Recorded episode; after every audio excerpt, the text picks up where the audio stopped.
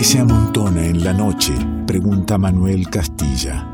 La música como fueguito que abraza, el vino que abre la charla y el alma. Nos encontramos con quien elegimos sea parte del revuelto. Ingredientes que se amontonan en revuelto.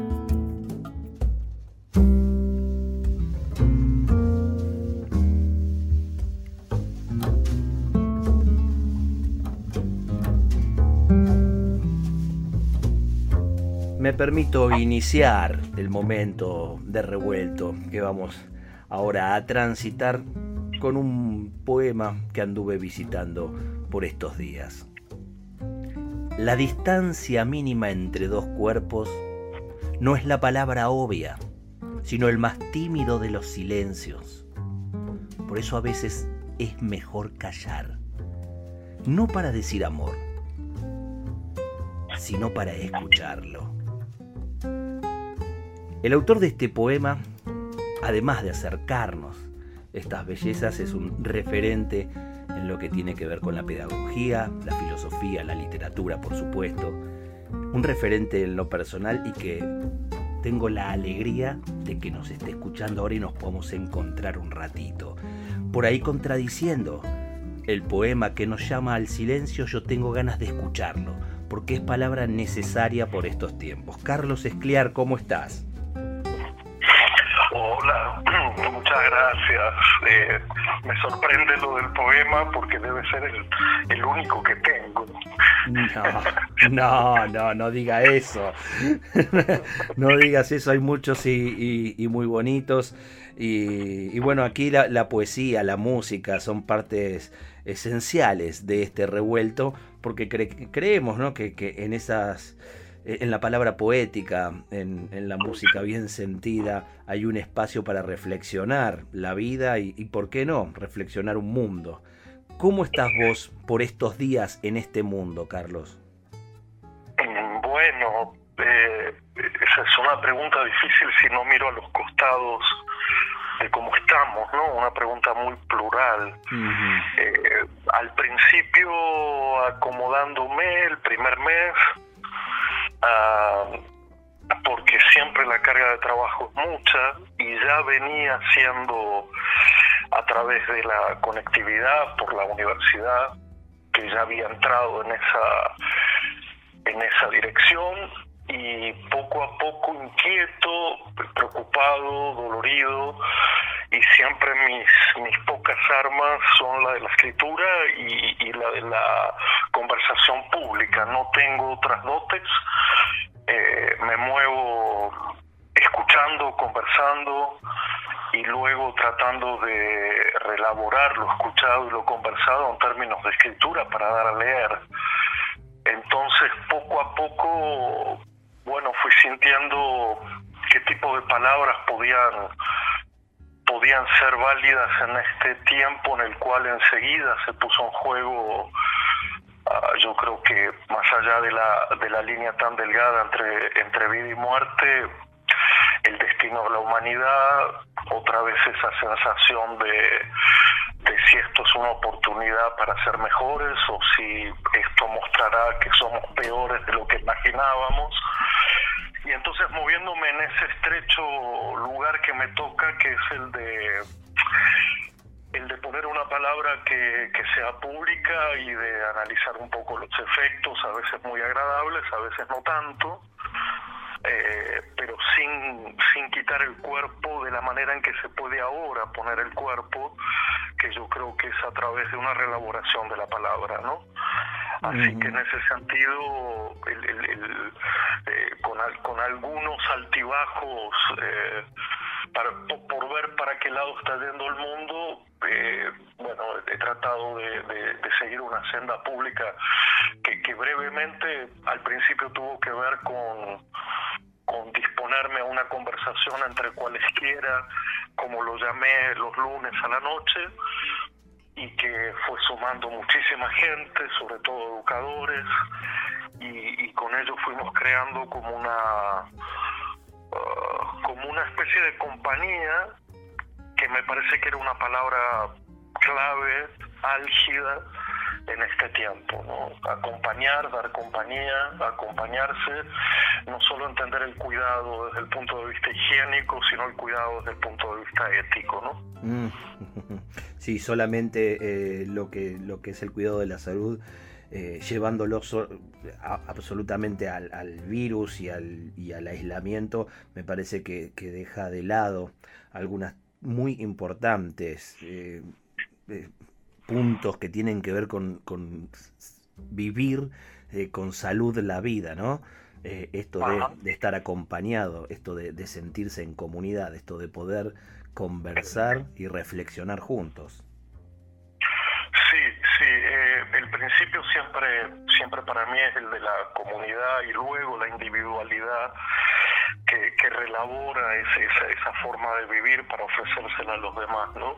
Me dio la sensación de que el virus en vez de haber desnudado al principio fue un manto, un manto de sombra oscuro por el tema de lo universal, que siempre es abstracto, siempre se desborda, es inasible, ¿no? La idea de lo universal y que poco a poco fue descubriendo los matices desiguales, eh, las acentuaciones, eh, se fue metiendo en los ancianos, se fue metiendo en la niñez, se fue metiendo en la pobreza, se fue metiendo por los barrios se fue metiendo por la, la, la, escuela y entonces creo que hay, hay ya cuatro meses en los cuales podríamos pensar eh, efectos muy peculiares que empezaron universales pero allá a este punto son, son muy muy puntuales creo yo ¿no?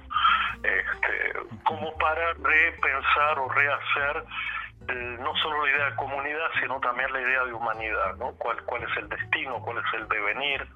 Eh, qué, qué, qué, qué, época era la anterior? Si era una época a la cual la pandemia mm, la sorprendió, o si en realidad la época anterior ya era una especie de tobogán en bajada donde catástrofe se avecinaba, ¿no? La, la, propia idea de autodestrucción epocal que era muy, muy, muy siniestra ya antes de la pandemia. Sí, vos sabés que me, me recordás en, algunas eh, cosas que me estás diciendo, lo de la eh, estar ya conectado a algo que se estaba dando ya en la, en la educación y en, la educación universitaria mucho más. Esto que me decís de, cómo estábamos viviendo, hacia dónde íbamos por los inicios de, esta pandemia. No recuerdo quién, quién escribió, pero sí me quedó este, grabado lo que dijo, que no, se estaba instalando un, un nuevo mundo, una nueva normalidad, sino que lo que hacía la pandemia era acelerar los, los tiempos de algo hacia donde íbamos. Ajá. Ahí, ahí yo creo que se, se dio un debate interesante, para mí un poco apresurado, de la, de la filosofía más, más mediática, más poderosa, eh, el Giorgio Agamben, el Jacques Nancy, este, el Nucho Ordine, el Slavoj Zizek, digamos que han salido apresuradamente, yo no soy nadie, pero quiero decir al mismo tiempo como lector, me parece un poco apresurado el debate sobre si, si la pandemia era un ejemplo más y por lo tanto no debía sorprendernos, o si se trataba de una excepción pura. Yo creo que la respuesta está en los diferentes niveles. Evidentemente que, que a nivel regional, a nivel de, política pública, no es una excepción, es, es, una continuidad de eh, crisis y más crisis y más crisis.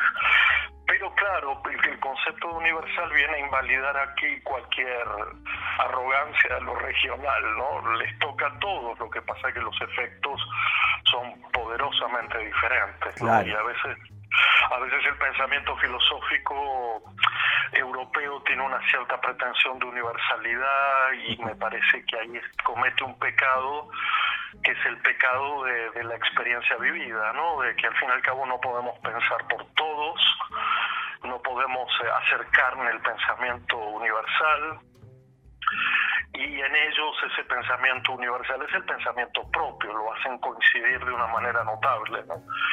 Entonces creo que fue un poco apresurado y bueno, yo también me apresuré a escribir mi propio diario. Curiosamente, la semana pasada ya salió editado, pero tiene otra resonancia que es el, se llama Mientras respiramos y es una suerte de diario y no diario de la pandemia. No quise escribir sobre lo que pasaba, pero también eh, eh, bueno darme la posibilidad de una cierta distancia, no del dolor, no de la sensibilidad, porque escribí en carne viva, pero sí de la agenda mediática eh, y del conteo que, que, empezó a tronar como si fuese lo único importante, ¿no? El, el tema cuantitativo una vez más volvió a, a banalizar el dolor individual. Eh, contame eh, dónde nos hacemos del diario de mientras respiramos, editado y, y, por dónde te, lo podemos buscar. Mira, el, el, el, diario fue creación junto con una artista plástica del sur, Geraldine Schroeder, eh, con la que fuimos trabajando a distancia, como, como tocó a todo el mundo. Uh -huh entre una, una expresión plástica de los cuerpos y de las palabras en cuarentena y unos textos que se fueron eh, dividiendo en tres tipos de, de, de, de, no solo tipografía, sino de, acento. ¿no? Uno era la, el carácter excepcional, otro era el ensayo y otro era como, como una especie de, pensamiento entre paréntesis. ¿no? Fui trabajando en esas tres líneas hasta encontrar el, el texto y eso lo publicó Noveduc, es, es la editorial Novedades Educativas, sí, sí. porque tiene una fuerte resonancia formativa, eh, que es siempre mi, mi, mi, intención, ¿no? No puedo, no puedo dejar de pensar nunca eh, qué efectos formativos tiene la época y por lo tanto cómo eso rebota en las instituciones que, que, se hacen cargo de esa formación, ¿no? Así que el libro lo vamos a presentar el 25 de julio con Darío Stranheiser eh, y, y, con la artista plástica que dibujará mientras conversamos. Qué maravilla. Bueno, vamos a estar este, eh, en fecha avisando a nuestros oyentes para poder ser parte de ese momento y, y bueno, vamos a ofrecer también el link para poder hacerse de, de este libro. ¿eh? Eh, Carlos, Carlos Escliares, quien está hablando y con quien estamos ahora en, en el revuelto. Eh, ¿Sos de acompañarte, acompañar momentos eh, con música, de elegir música para determinados momentos?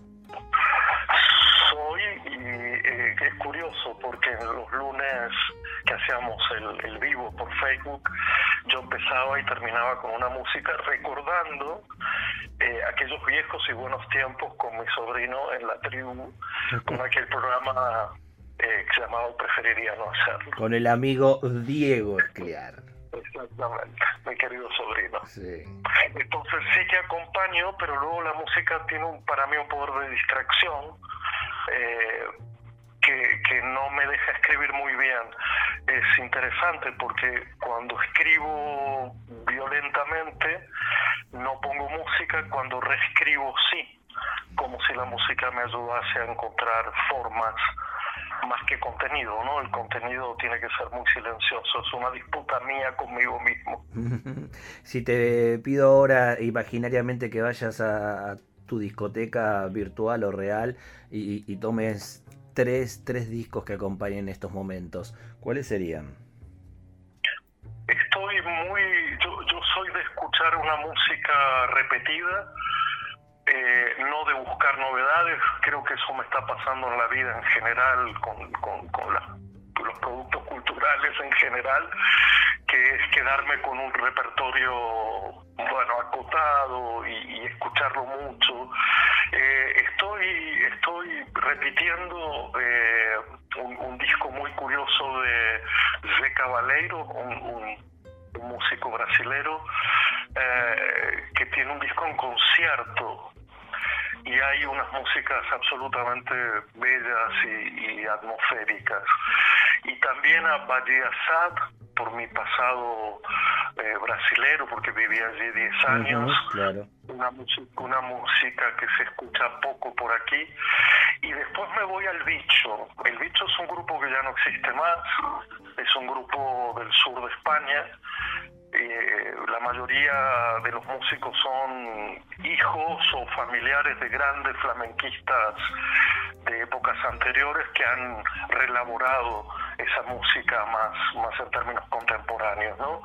Y creo que nada, andaría todo el tiempo con esas tres, este, y también, bueno, he entrado por Mirel Wagner, que es una muchacha que me fascina, este, y a veces vuelvo a escuchar Second South de Genesis, el disco de 1976. ¿Alguna, alguna de estas músicas eh, van a estar cruzando entonces la charla, la charla que vamos a seguir teniendo en un ratito nomás. Carlos, ¿me acompañas? ¿Te quedas con nosotros? ¿Puede ser? Claro, muchas gracias. Carlos Escliar, en El Revuelto. Homem também chora, menina morena. Também deseja colo, palavras amenas. Precisa de carinho, precisa de ternura. Precisa de um abraço da própria candura. Guerreiros são pessoas, são fortes, são frágeis. Guerreiros são meninos por dentro do peito. Precisam de um descanso, precisam de um oi manso, precisam de um sonho que os torne refeitos. É triste ver meu homem, guerreiro, menino, com a barra de seu tempo por sobre seus ombros vejo que ele sangra, eu vejo que ele berra, a dor que traz no peito, pois ama e ama. Um homem se humilha, se castram seus sonhos. Seu sonho é sua vida, e vida é trabalho. E sem o seu trabalho,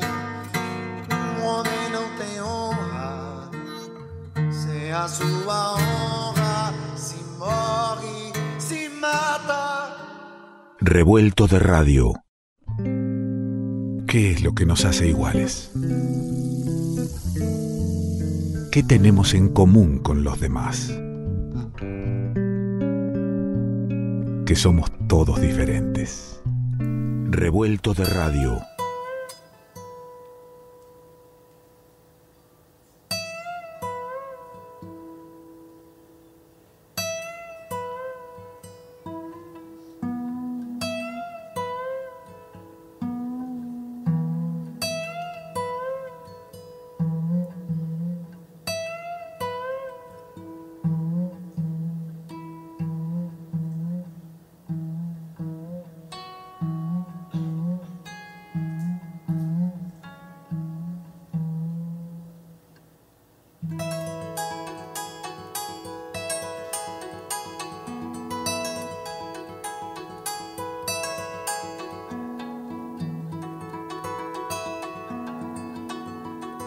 Seguimos en el revuelto. La música que abre este, este momento no, no son las músicas habituales del programa. Este es un programa que se caracteriza por, gran parte de su contenido de música argentina.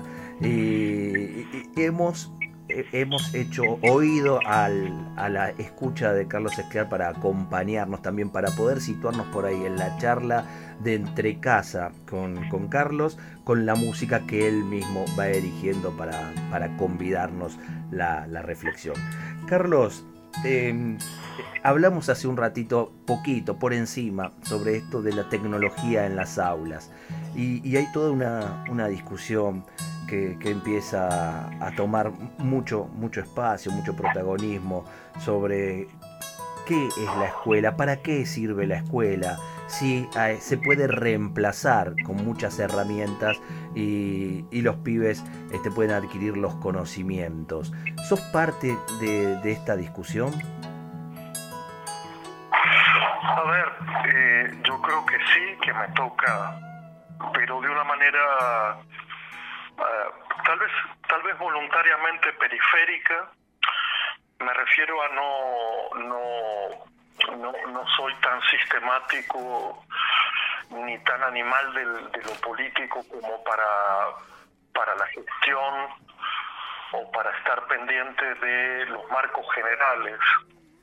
Eh, a mí me cuesta pensar en términos de sistema, es un, bueno, cada uno eh, atiende, digamos, cuestiones puntuales o yo soy muy del detalle, de los bordes, y entonces, pero sí, claro que me afecta y claro que, eh, digamos, tengo, hay, algo de lo que digo que parece que ha tenido cierta resonancia y por lo tanto asumo esa responsabilidad. Yo, en términos generales, he pasado de la crítica a la escuela de hace unos años a algo que podemos llamar el elogio a la escuela.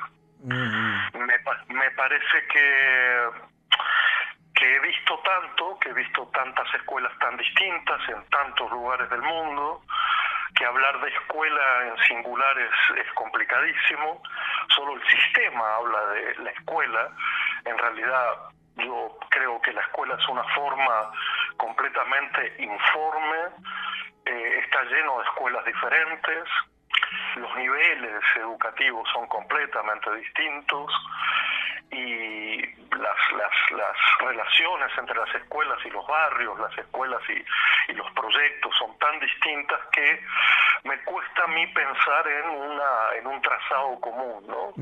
Lo que sí entiendo es que, no necesitábamos de la pandemia para entender la, esencialidad de la escuela en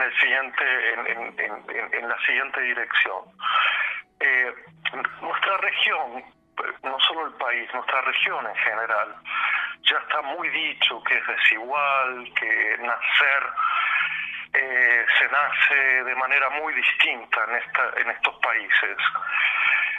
Por lo tanto, si nosotros dejamos que el nacimiento imprima el recorrido de la niñez hasta la adultez, eh, de acuerdo a esas primeras condiciones, no tenemos forma de evitar que la desigualdad continúe y yo sé que hay una promesa de la escuela de, garantizar que, eso cambie.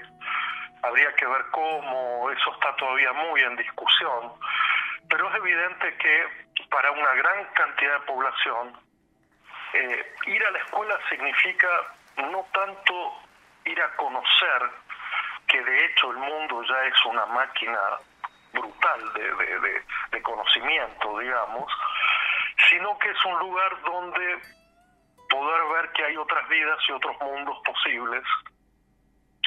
Y eso solo te lo da el espacio público llamado escuela, donde no solo se da conocimiento, sino que se conversa sobre los diferentes puntos de vista a propósito de ese conocimiento. Yo creo que en ese sentido, y esa es una de las direcciones, ¿no?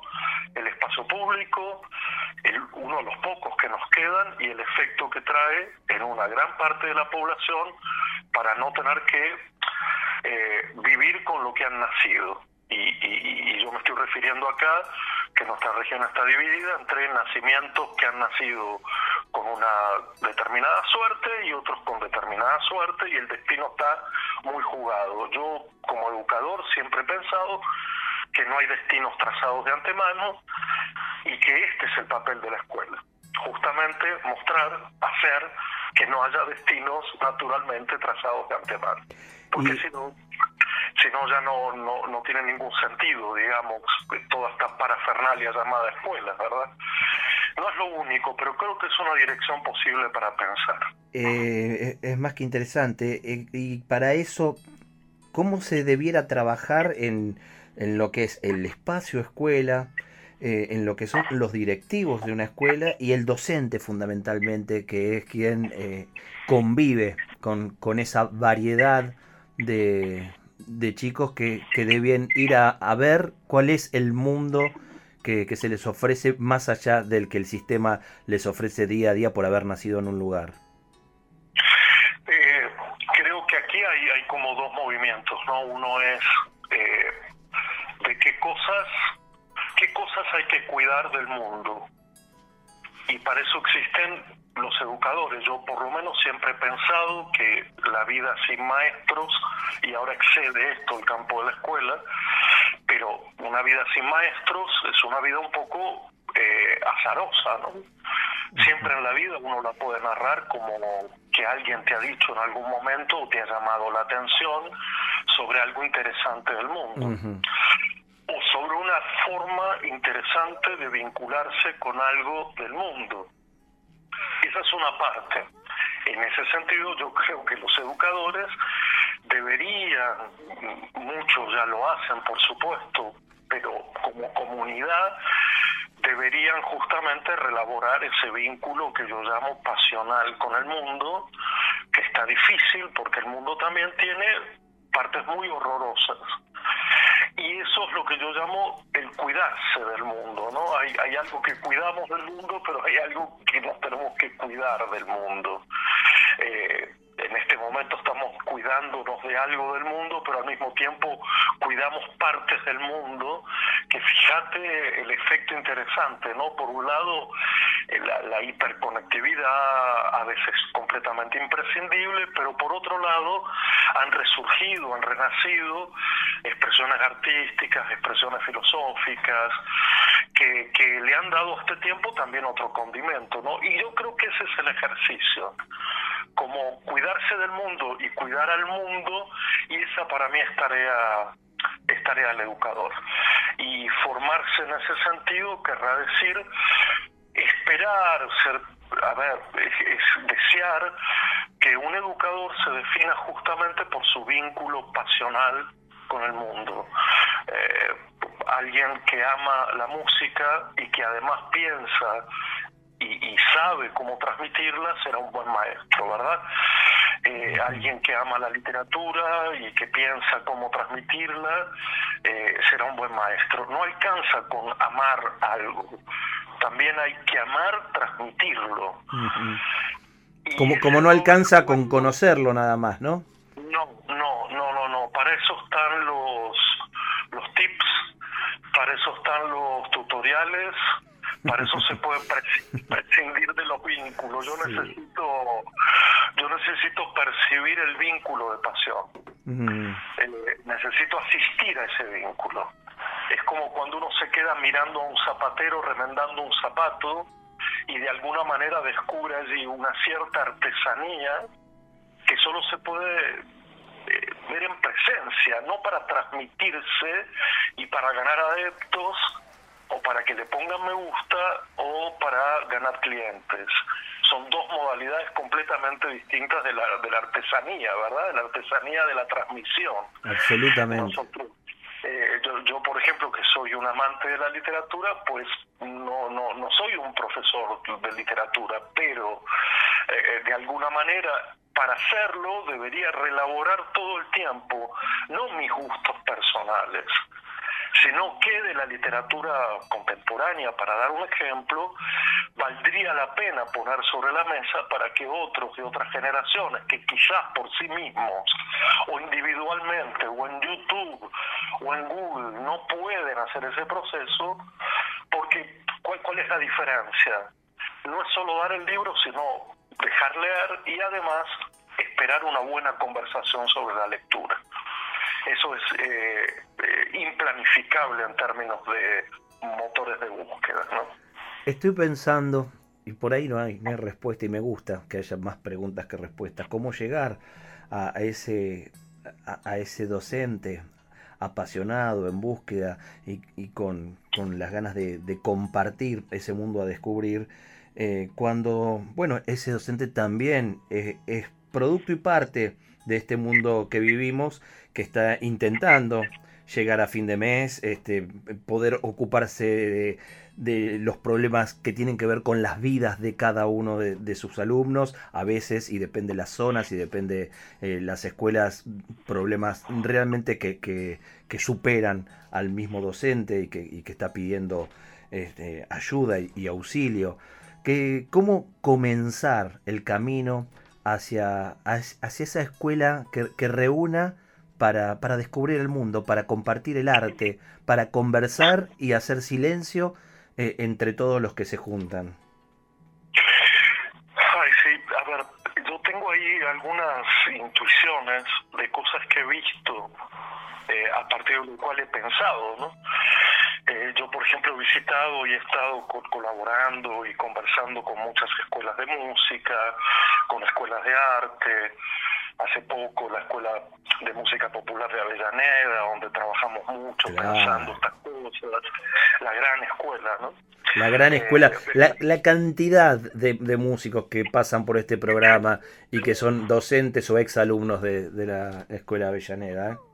No, fue impresionante haber estado allí porque era, era como esa, ese microclima, esa atmósfera que realmente me, me produjo esa posibilidad de otro mundo, ¿no?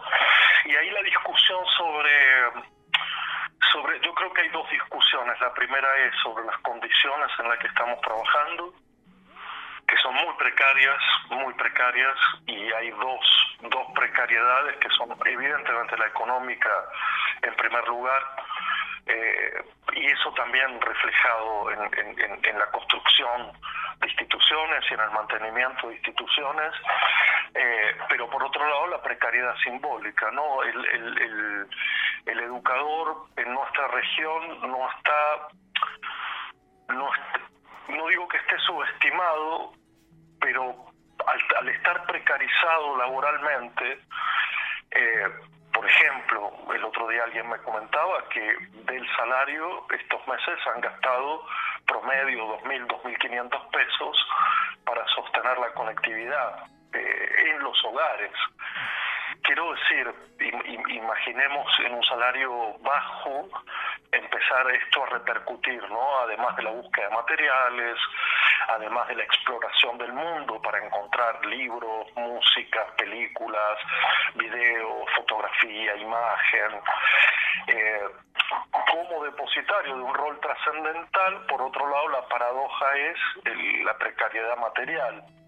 A mí me parece que esto es eh, un sinsentido que en nuestro país y en la región no termina por, por arreglarse y que además ha habido un, quien ha sostenido la idea de escuela, no digo la escuela material, durante este periodo han sido los educadores, lo sé en carne propia, lo sé por mi propia casa, eh, muchos de nosotros lo sabemos porque tenemos compañía, eh, educadores, familiares educadores, uno mismo es educador y sabe de la precariedad en la que se vive.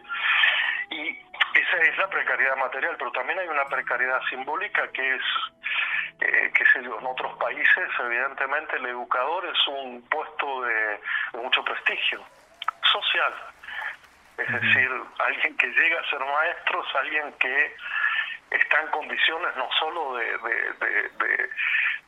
de, cuidar el mundo, sino también y, de cuidar la memoria del mundo, que es algo que no hay que olvidarse jamás, sino además de ayudar a las nuevas generaciones a ser distintas y mejores que nosotros, ¿no?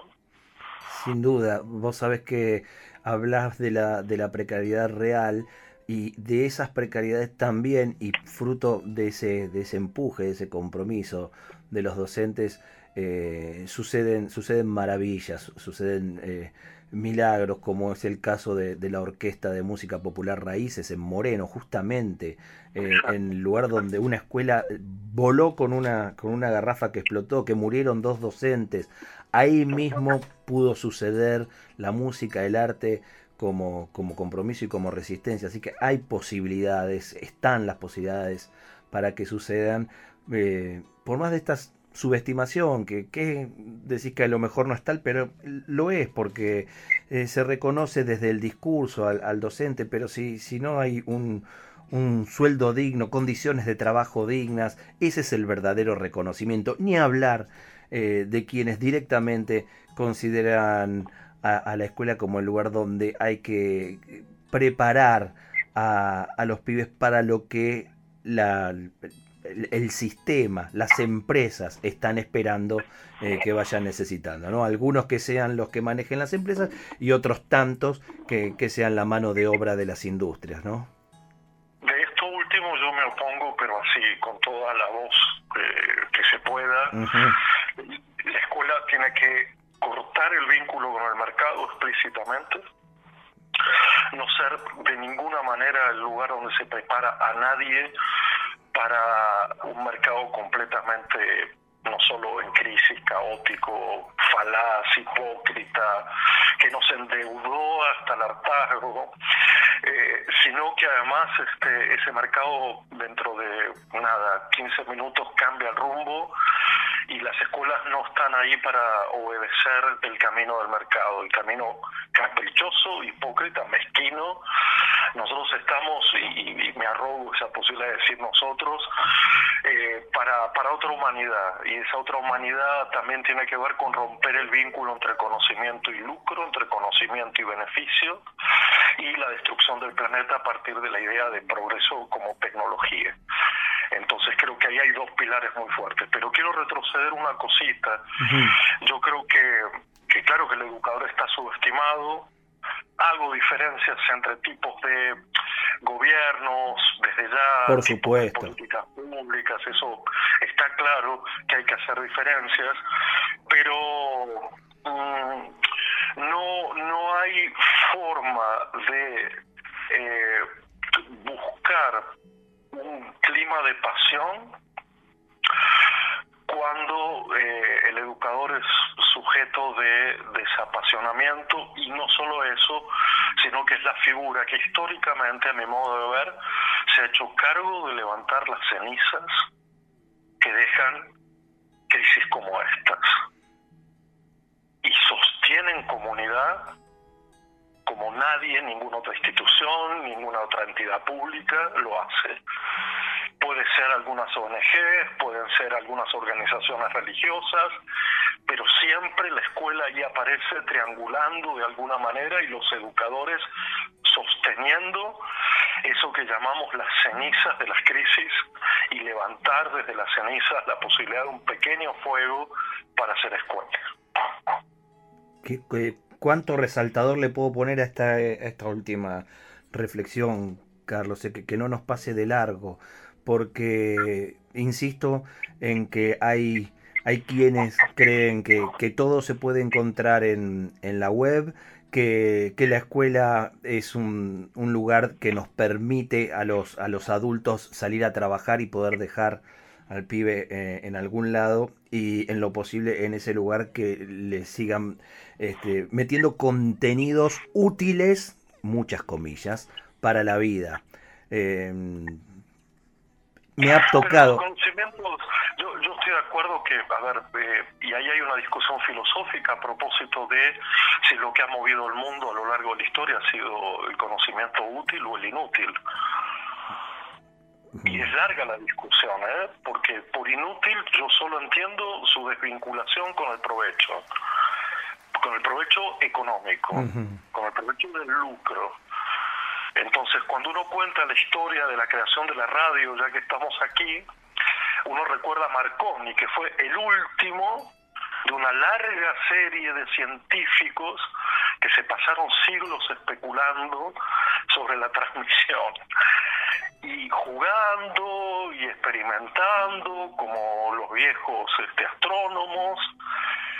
Después viene el inventor que le pone el nombre y, crea un producto que se puede lucrar, luego veremos. Pero y la historia anterior, lo que dio paso, las matemáticas, los siglos de matemáticas que no tenían ningún componente de lucro, entonces yo creo que eh, ahí también uno puede pensar si la escuela se mueve en una dirección de mercado o en la dirección de la inutilidad, y cuando digo inutilidad es leer porque sí, jugar porque sí, pensar porque sí, eh, y no para algo, ¿no? Hay que pensar para, porque si no los modelos se vuelven completamente no solo utilitarios, sino además solo se estudiará para aprobar, solo estaremos ligados a una exigencia de rendimiento ocasional y el placer por leer, el placer por estudiar, el placer porque sí, van desapareciendo de la humanidad. Eso es lo que, esto es las cenizas las cenizas de la lectura, las cenizas del pensamiento, las cenizas de la ficción, del juego, del arte, de la música, son las que la escuela tiene que levantar. Carlos, Carlos Escliar, en las cenizas de este momento que estamos viviendo, ¿habrá que atizar mucho, soplarle mucho cerquita? Eh, o, notas que, hay muchas chispas que, que con una brisa leve podremos ir encendiendo? Creo que va a haber una batalla por apagar el fuego o por encenderlo. Creo que va a haber una batalla, cultural, una batalla mediática, como siempre, una batalla política, una batalla también educativa, ¿no? también pedagógica, porque desde ya que creo que va a haber una batalla en la búsqueda de una nueva humanidad o en la perpetuación de los, los vicios de la época anterior, todavía más radicalizados, la, la, aceleración del tiempo, eh, la imagen del individuo exitoso, todo lo que destruye la infancia y está colocado ahí como virtud. Así que la batalla está ahí y uno está disponible para darla. Este, en este momento haciendo muchas intervenciones virtuales como se puede, pero con muchas ganas de salir a las plazas y, hacer trabajo colectivo. Bueno, precisamente eso te, te iba a decir para quien eh, soñamos un, mundo diferente, con mucha pasión, por ahí con pocas luces, necesitamos de, que estés en esa batalla, te, queremos cerca, te necesitamos como referencia, necesitamos esta voz y por eso... Eh, aún en el tiempo de esta charla siento que me quedo corto y que ojalá volvamos a darla, ¿por qué no? En un estudio de radio como más me gusta. Te mando un gran abrazo, Carlos y forma parte de mis sueños estar en un programa de radio de nuevo. Carlos Esquiar, parte del revuelto de radio. Que con tanto disparate, que con tanta tontería, han cambiado a mí los tiempos mares, que ahora duermo por los días. Tráete de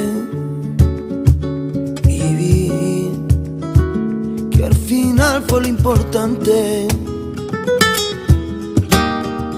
Tiré pa'lante, tiré para atrás, atrás, tráete de, tráete de vivir, que al final fue lo importante. Tiré pa'lante, tiré para atrás, atrás, y buscando, y el camino no es para atrás puso a reír, se puso a llorar. Cada cierto tiempo que viene a visitarme, tráete de, tráete de vivir, que al final fue lo importante. Tiré pa'lante, tiré para atrás, tráete de, tráete de vivir final fue lo importante. Tiré para adelante, tiré para atrás. Tantas veces y una vez en vez cuando. ¿Y dónde estás? no estamos, fuera verdad, pasarían los tiempos. Aquí donde estamos, Marderto no estamos, si fuera verdad, pasarían los tiempos.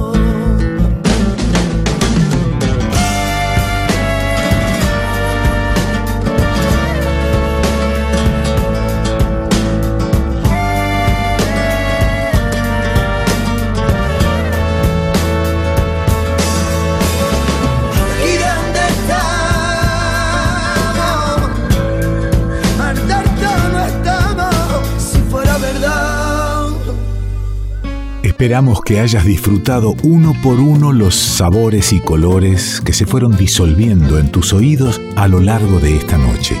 Y ojalá quede un espacio para un próximo encuentro. Revuelto de radio. El todo es más que la suma de sus partes.